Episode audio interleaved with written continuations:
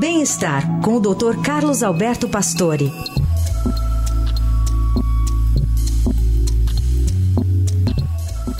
Oi, doutor Pastore, como vai? Bom dia. Bom dia, Carol. Bom dia, Heisen. Bom dia. Bom dia, ouvintes. Queria te ouvir, doutor, sobre esses processos intestinais. Eh, que efeitos eles têm eh, com o cérebro? Como é que está uma coisa ligada à outra? É, as conexões de intestino com o cérebro uh, e com doenças cerebrais, ela vem sendo discutida há muito tempo. Uh, um dos neurotransmissores mais importantes do cérebro são fabricados no intestino.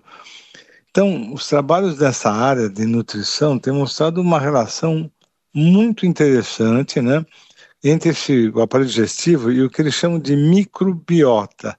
A, a microbiota e, e que esses são praticamente um ecossistema complexo formado por trilhões de bactérias e relacionadas com a função cerebral.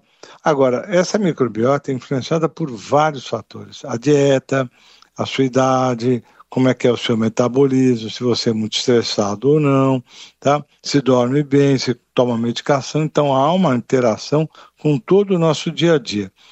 Só que a manutenção do equilíbrio desse sistema da microbiota é fundamental para o organismo, como mostrou esse trabalho aqui da, da Universidade, da Escola Paulista de Medicina, principalmente durante a gravidez e a primeira infância, para prevenir distúrbios neurológicos pessoal da nutrição, trabalhando junto com os neurologistas, investigaram essa relação e mostraram que o uso desses probióticos nos pacientes com doenças psiquiátricas e neurológicas era muito seguro e podia tratar o que a gente chama da disbiose, que é essa, esse desequilíbrio dessa microbiota, desse grupo de, de bactérias.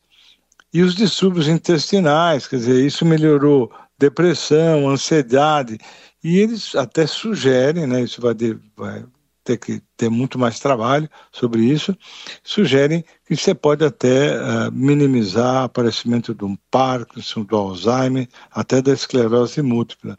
Quer dizer, isso é muito interessante, essa relação que já vem há muitos anos sendo estudada, e agora a gente começa a mostrar que realmente o cuidado com o aparelho digestivo é fundamental para que realmente a área cerebral funcione adequadamente. E por isso que eu comentei que o, intestino produz muitos neurotransmissores que podem alterar realmente os problemas cerebrais. E esse cuidado aí, doutor Pastor, pode ter que passar, por exemplo, por um até apoio, tratamento psicológico, por exemplo?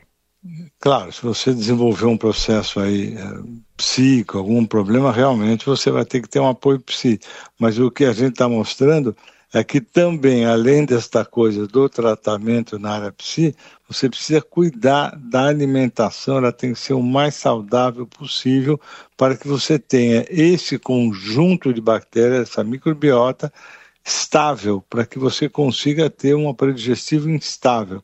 Eles mostram claramente que isso é uma forma de você viver mais, ter uma vida saudável e ter menos doença cerebral. Doutora Pastore, obrigada por hoje. Até quarta.